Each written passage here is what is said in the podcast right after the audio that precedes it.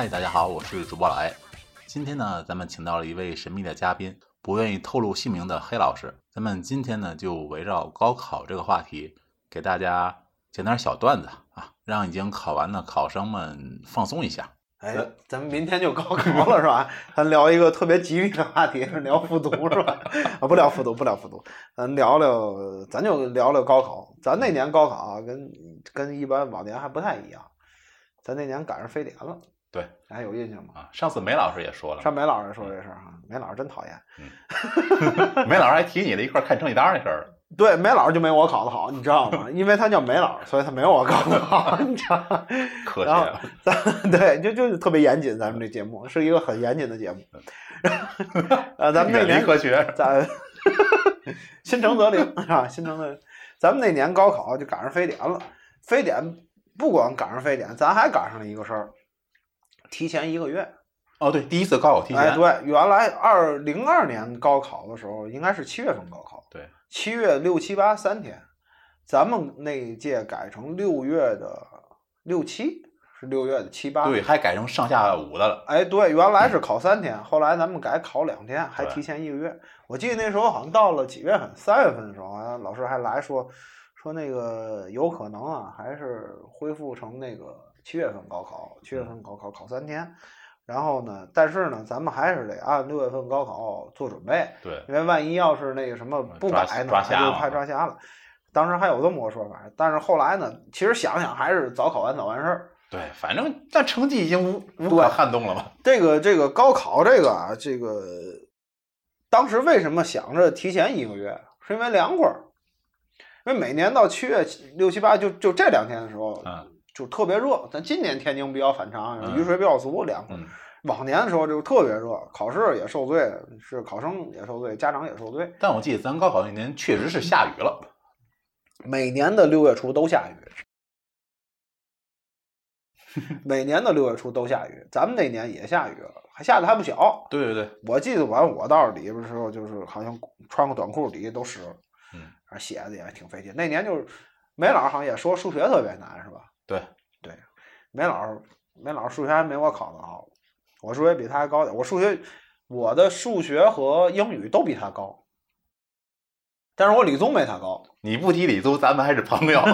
他理综，他理综考特别高，不知道怎么回事，那回抽风了，你知道吗？他理综他那回考特别特别高，二百九十块，二百七十多，反正特特别特别恐怖。对，特别恐怖的一个分，你知道吗？就很难以想象咱们这种学校里能出来一个理综考这么高的人，你知道吗？但是他数学的。低的也有点令人发指，你想想，咱们学校能出来数学这么低的人，对，也没有想到能出来这么低。那时候我们俩上学的时候，你知道吗？当时老师买那练习册嘛，然后要求是不强制，但其实那里面的题谁也不谁也懒得做，你知道吗？然后呢，我就把这个借给梅老师，他先上课，你知道吗？老师一讲，哎，你怎么没写作业呢？这位同学，这位梅同学，你怎么不写作业呢？啊，这个不是我，这个是我找别人借的，我没买啊。认真听讲。老师讲题，他就把这答案都写下来。第二节课我上啊，给我，老师我写作业了，就基本上是这么状态，你知道吧？然后，然后，所以，所以呢，是这作业呢，就是没老师抄一遍，然后我给老师看一遍。我们俩写一，我们俩是一个盆儿，你知道吗？俩他洗完我洗，你知道吗？但是没想到最后他数学竟然没有我高，你知道吗？就是我这个连抄都不抄一遍的人都比他分高，你知道？咱也不知道梅老师那年是怎么考的，你知道吗？很奇怪。英语呢，就我们俩水平差不多，基本上就是抛钢板，抛钢板，你知道吗？但是呢，我可能运气比他好。其实运气也是高考很重要的一环。对他考四十多分，你知道吗？我考七十多分。我数学好像也考六七十分，他好像数学也四四十来分，好像。他他他说四十三分嘛，忘了想不起来了。他自己肯定记得清楚，反正特别低，我印象中特别低。那我那年理综理综是不聊理综，咱还是朋友。理理理综，我那年是唯一，就是高中三年唯一一次上二百，二百零一分。嗯，但是我那个活活我我活在语文上了，我语文特别好。我不知道你们有没有印象，那时候咱那个语文老师姓姓张啊，是姓什么。挺胖那个语文老师，是女的吗？女的，她在老后来也带文科班的那个。对对对对对，知道。我每次的语文模拟考试都是全年级第一。嗯，应应该一直到高考可能是，我考一百二十五分。就就一百五满分，你想还有作文一百二十五很高了。没想到咱们学校能出来一个语文考那么高的人，就没想到我们这种学校还能出来语文考那么高的人。我问你，这里边就介绍一个技巧，你知道吧？怎么写作文？我也听听吧。所以，哎，所以你看啊，明明明年，明天明天就高考了。当然，咱这节目播出的时候可能也就过了，是吧？我会想办法让他今天发出去的。可能也就过了。那么，咱们今天讲一讲如何写作文这个问题。嗯。然后呢，留给那些需要复读的学生，防止复读的时候写跑题，是吧？这个这个作文啊。作文这个东西啊，就是说怎么怎么怎么写，怎么让老师看不出来你跑题？你看，一般咱们作文的要求是这样啊，就是说，嗯，根据材料或者根据一个什么什么东西写一篇作文，然后字数多少字？诗歌、散文除外，哎，诗歌不少于八百字。对，是八百吗？我那家说说八百，他们说是是两千。两千不可能。论文才五千，是吧？我我真想不起来了。啊，字数不要计较。哎，字数不计较，反正这是诗歌，嗯，除外，一般就是诗歌除外。嗯，好，那么咱们现在学过的所谓写作，除了诗歌以外，还有什么？没了。其实简简单单记叙文。嗯啊，记叙文、议论文。哎，议论文、散文，嗯，没有了。那么你写什么？就首先第一步啊，咱们要解决的时候，我要写什么？我要写什么文体？嗯，对吧？写散文好不好？不太好，因为什么呢？这个散文要求是这个形散神聚，它有一个要求。这个有的人呢写散文就意识流，哈 就写下去了，你知道吗？形神俱灭，对对，就一下灰飞烟灭。那你的你的分数跟着你这个散文一块就灰飞烟灭了，你知道？去大地了，写写自己都都想掀桌子那种感觉，呢，什么玩意儿？所以这个东西啊很难写好，散文不太好写好，你知道吗？他的这个这个就是意识流太强，啊，不太好写好。还有一个就是议论文，这议论文吧，有的人就很厉害，你知道吗？嗯，就特别能矫情的那种人啊，特别擅长写议论文。但是高考的时候千万不要写议论文，你知道为什么？议论文需要有很强的逻辑性啊，是，确实，对吧？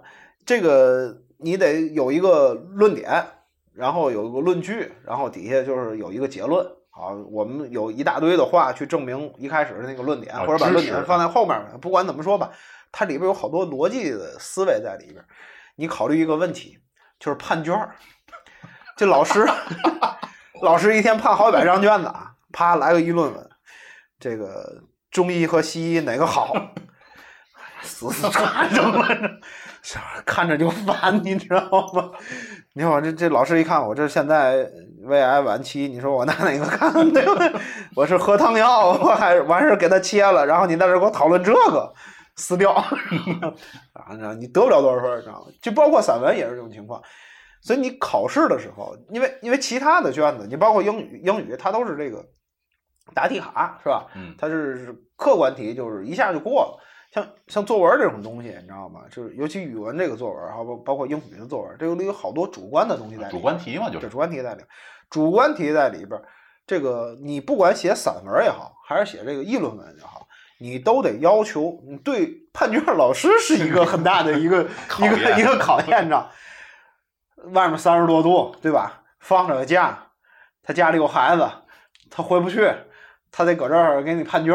我记得原来有个说法是说，把老师都捐到监狱里去判卷。那是出题哦，出题是那样。但是判卷的时候也是有相当严格的一个流程，他有判卷组，有判卷组长，还有这有那有那，有一大帮人，然后可能就。就搁在一个地方，然后这个因为它属于这个高考卷子，属于就是有一定国家机密性的东西，他判的时候肯定是不像一般的就那么简单，不像咱这个学校老师判卷，那肯定就是大伙儿一块儿有一些研究或者什么，反正走不了，闲不住，你知道吗？他一天得判多少张卷子，他才能在这个判卷的这个规定结束那个时期把这个卷子判完？你想他烦不烦？烦啊！对呀。然后你给写的烂点儿，你字写的再不好，你再给弄个议论文，他还得跟着你的思路走，这逻辑通不通？他在琢磨这个，直接那我要是判卷老师，直接给你枪毙了，你知道吗？所以议论文、散文千万不要写，尤其是这个议论文，你知道吗？散文有的人可能写的还不错，他文笔比较美，然后就类似于荷塘月色那种。尤其夏天你要写个这个，哎，凉凉快快，老师看看徐野就那什么了。对对，徐徐野也还好一点。所以有有的同学，咱们散文写的好，还是可以写写散文，无所谓。啊，那是人家强项就随意了。所以首选的东西是记叙文。然后咱们再说第二个问题，就是跑题儿的问题。这个跑题儿不跑题儿，实际上看不出来。还是刚才那个情况，就是说他老师在判卷的过程中呼呼判，他这一篇这一篇作文，对于他来讲可能也就几分钟的时间。他有几分钟的时间，他需要看你这里边有没有语病，嗯，对对，有没有错别字，这个都是扣分点儿，对吧？然后呢，这个语句是不是通顺？然后在你字迹基本上不算特别潦草，老师能看懂的情况下，这五分钟的时间，他没有什么功夫来思考你跑题没跑题。啊，你这么一说，也就真是这个情况。也就是说，你一些逻辑上的跑题，实际上老师是有可能发现不了的，很很难。就很难花足够的时间去找出来。对他没有这个精力，而且他尤其他判卷，他得天天去机械性的判这种东西，他有好多东西可能就是有很多卷子有可能千篇一律，因为有的包括一些个学校也好或者什么也好，他可能会拿一些范文来去对背范文，背范文，然后你写完了以后，大伙儿都差不多一看，去他地也就可能给你个分就过去了。但是不会特别高，因为六十分满分嘛。嗯，咱们一般来讲，就是说，你如果满分的作文，或者是十分以下的作文，就严重跑题或者字数不够这种情况，那判卷组组长是要过来去看。剩下的基本上不太看。老师呢，把握一个什么度呢？就是打分的百分比，就是说我五十五分以上，我比如说我判十份卷子，那我可能有两份卷子或者三份卷，最多三份卷子在五十五分以上。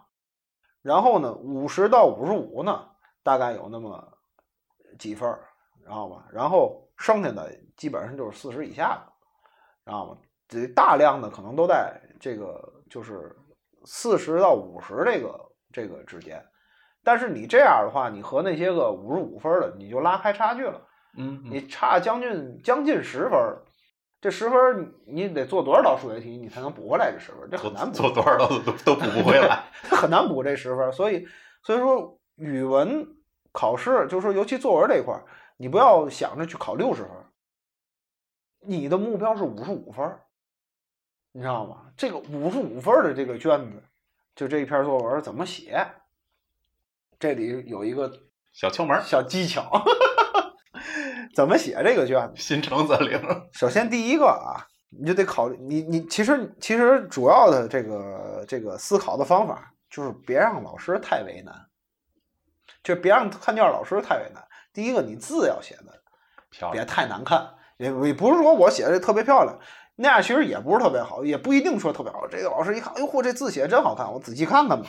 哎，跑题了，你知道吗？所以你千万。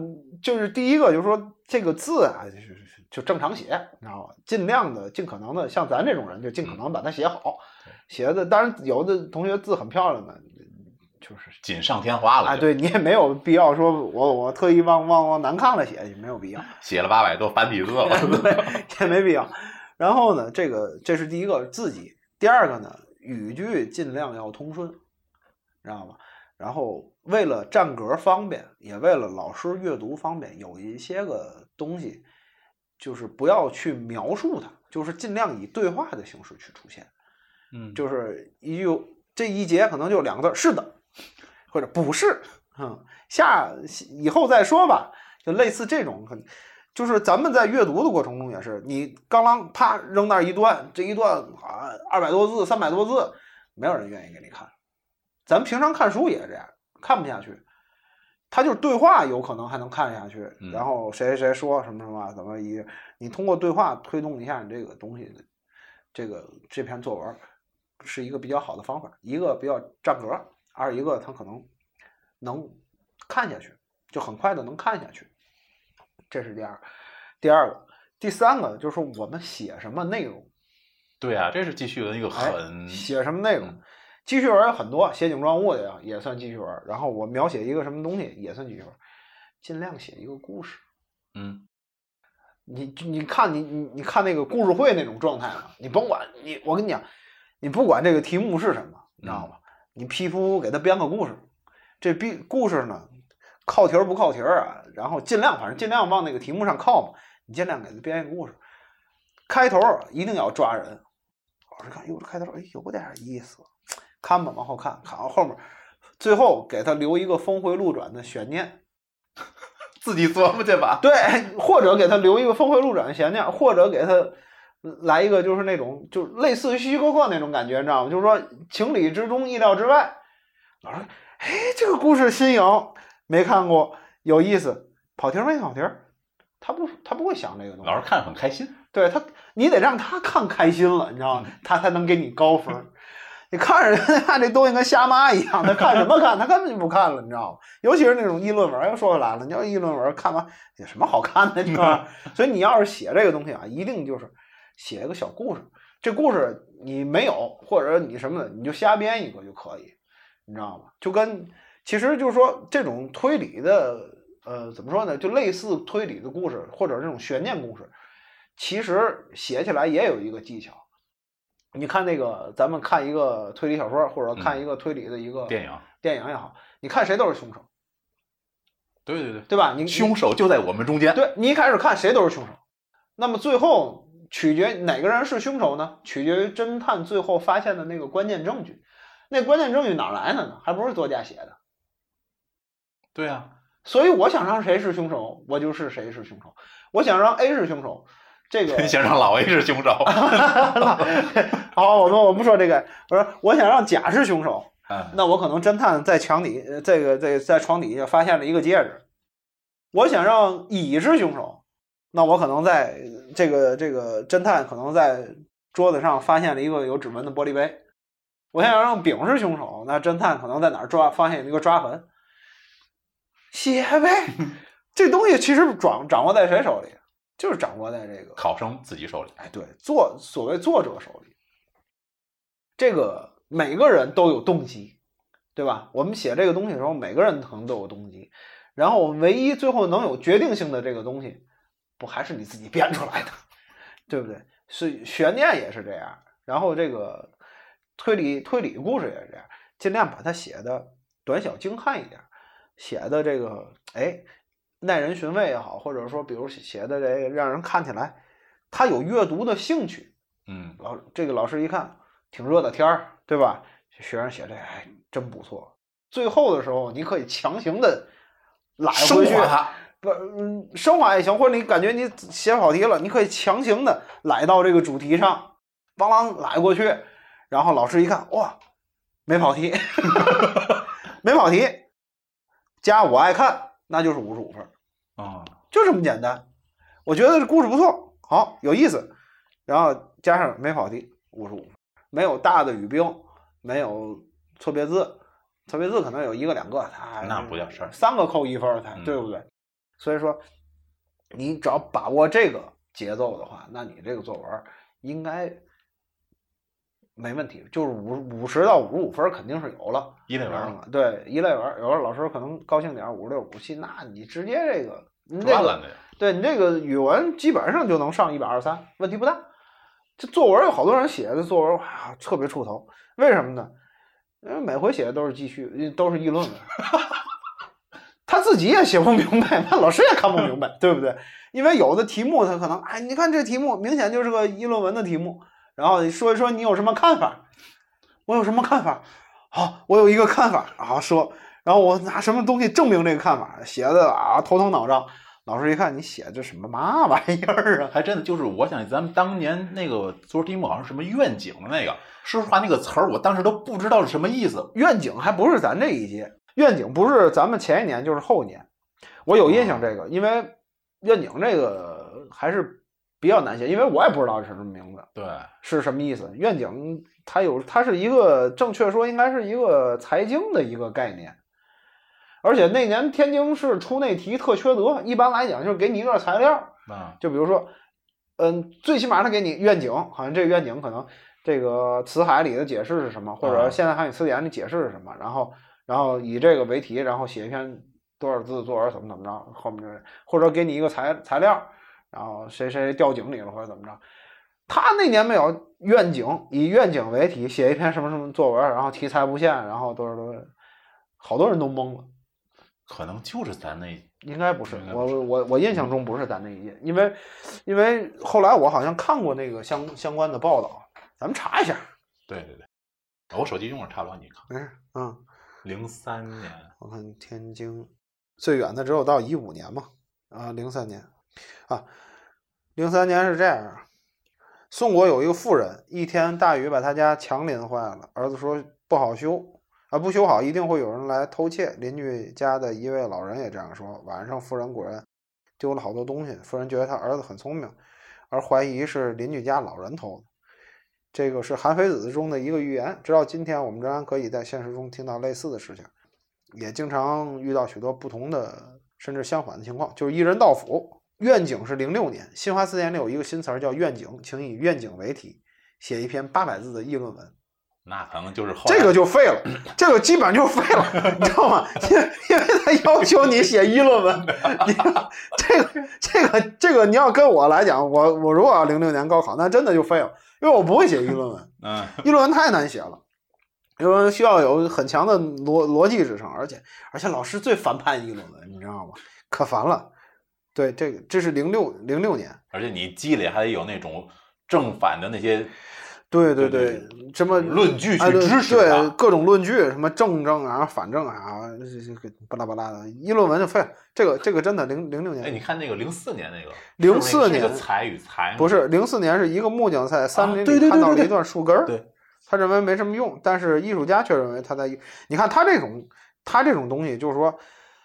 有好多这种材料，他给你的时候，就让你会认为它是一个很好的议论文的题目。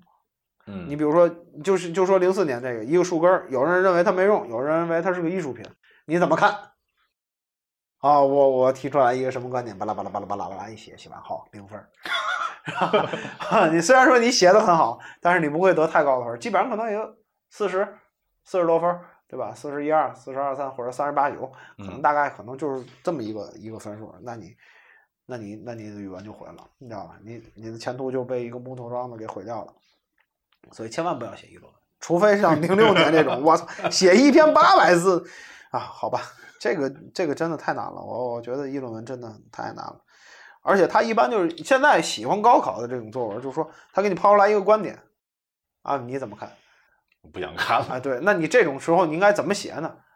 他给你抛出来一个观点，你给他讲一个故事，是吧？这个故事里可能有这个观点，嗯，然后呢，也是类似的这种故事，就是说这么看也行，那么看也行，然后最后最后一句阐述一个大概什么道理，都写完了以后补前面的题目，你知道吗？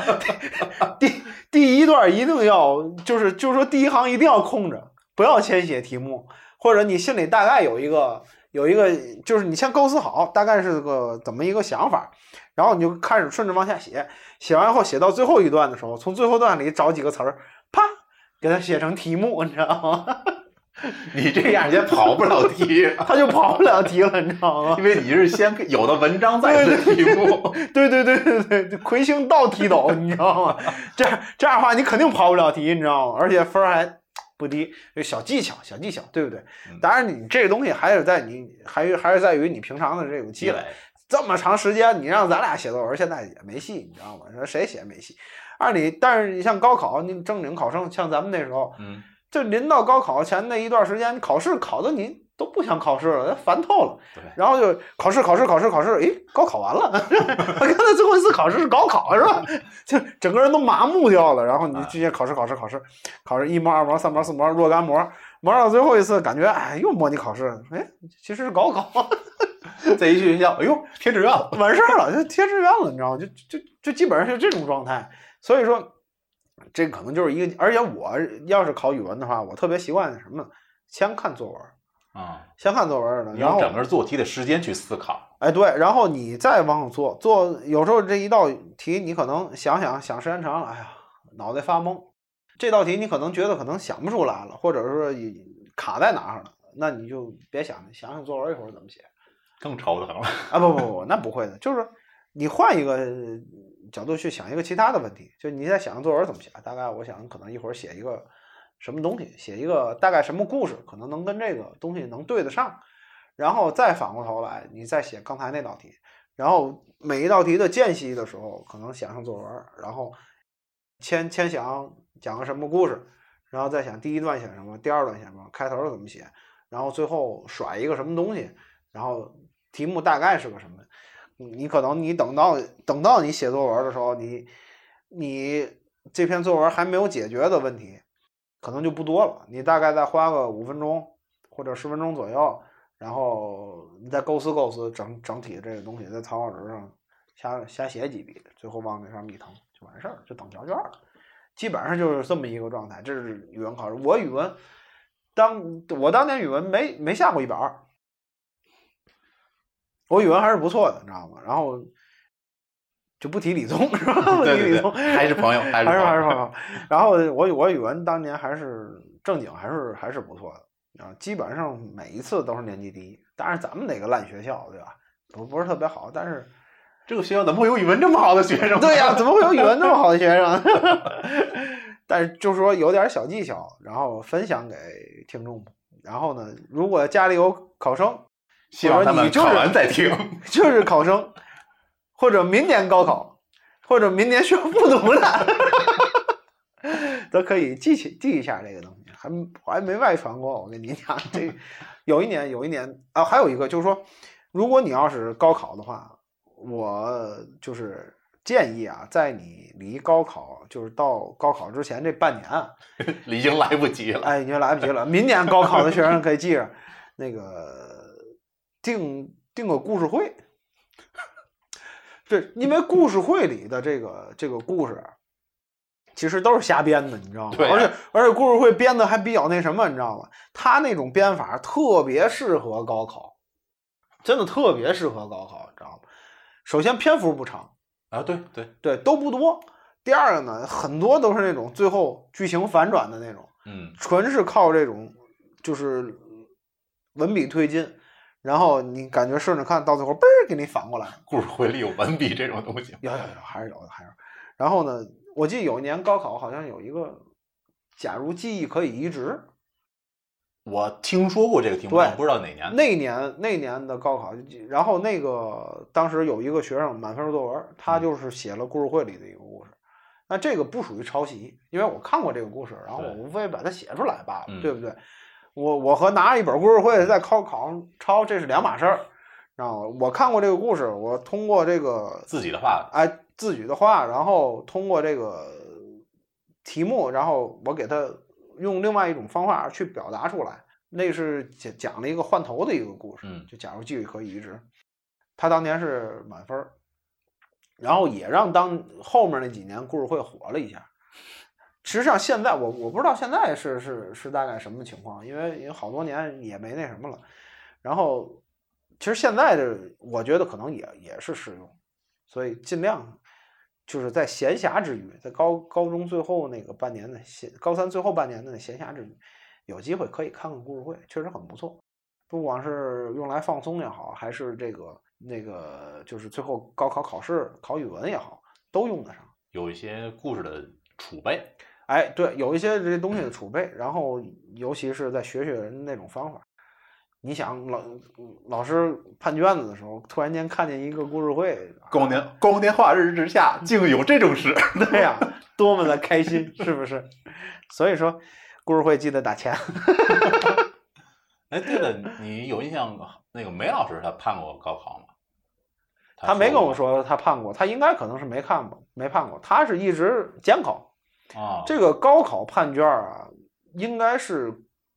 各个学校就大学的一些个老师，可能有的带带着研究生，或者有的带着什么，他们一块儿去去去判卷啊。他并不是说那，而且梅老师梅老师教生物的，要不要给他打个逼？生物的话，基本上都是监考的，监考不是不是他这个他教的那一科，如果要考试的话，他都是客观题，就直接搁在那个机器里答题卡里就判了。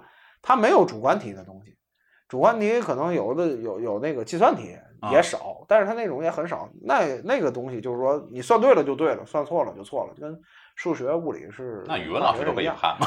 不，呃，这就是一个答案也好像也不是，他一般好像就各科判各科了吧？因为一有的可能就是说，像像数学考试，我听说就是那个这个老师，比如说判第三题，那他永远都判第三题，他就一直在判第三题。然后旁边下一个老师看第四题，然后就流水线怎么判。嗯，然后那个他梅老师他们考的那个，他基本上以这个那个那个客观题为主，所以他他应该他们那对没有这机会，他们那都是电子的嘛，那都是往里一搁啊出来，你知道吗？仓库班一样。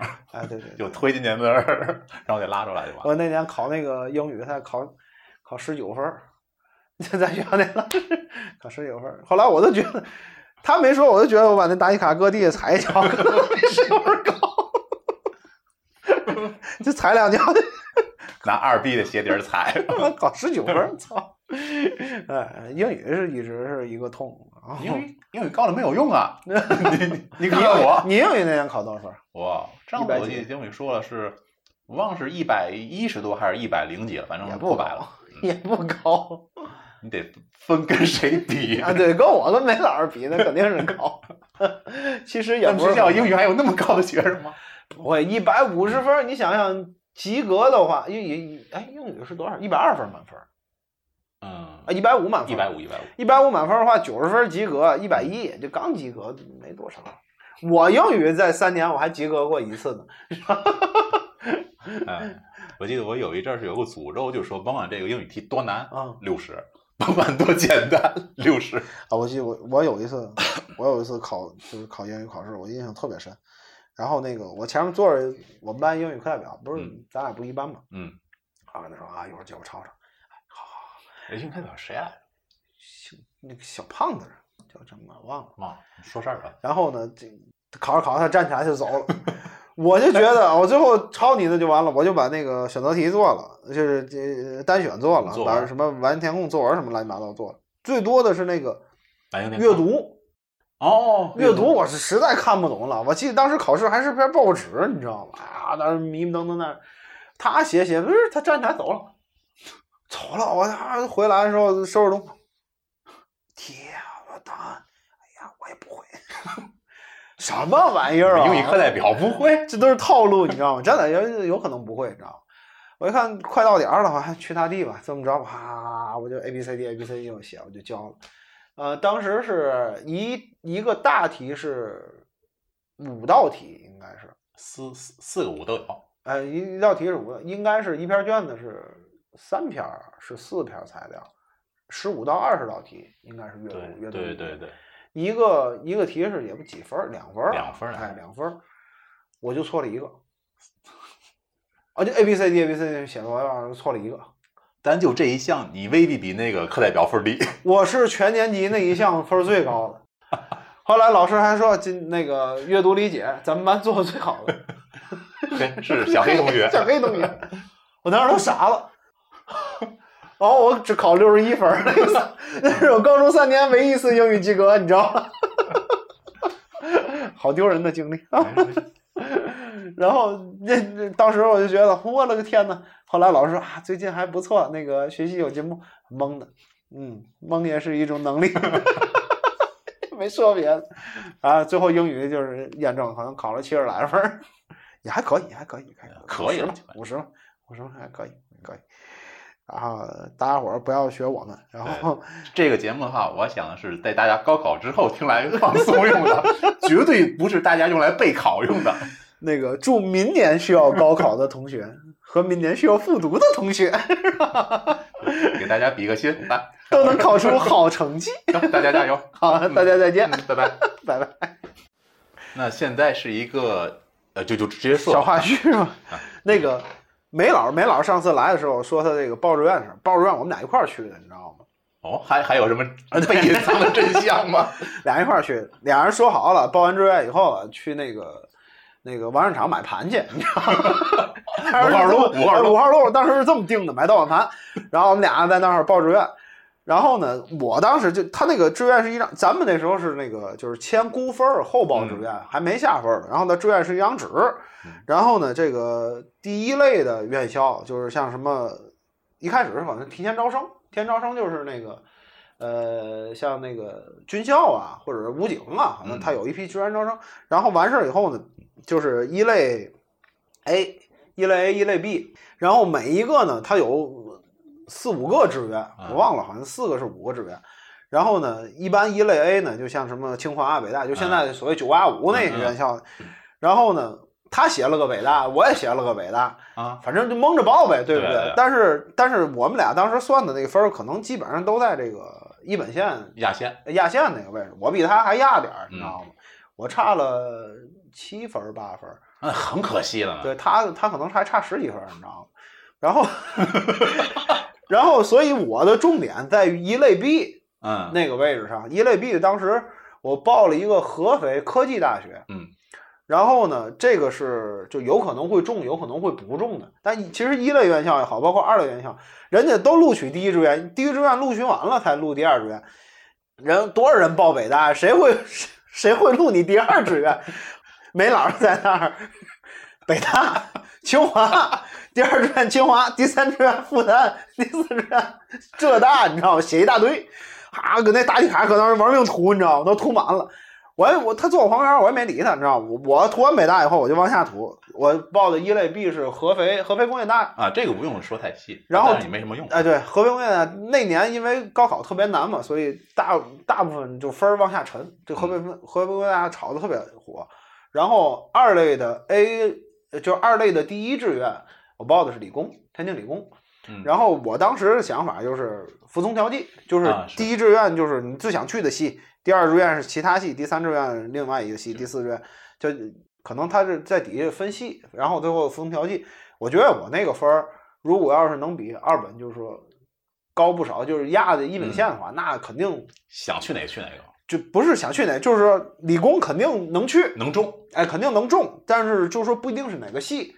那你再调上服从调剂，哪个没招满我就去哪个。你要够那个分数线能调走，招不满，然后就应该没什么问题。嗯，然后后面呢，就是说二类第二志愿呢，我也报了一个，我忘了是报哪个学校，大概可能报了那么就是二类报了两个学校，然后呢再不行的话，我又报了一个三本，三本我又报了不是一个就两个，反正大概怎么报了那么几个学校，然后呢，我这很快我就填完了。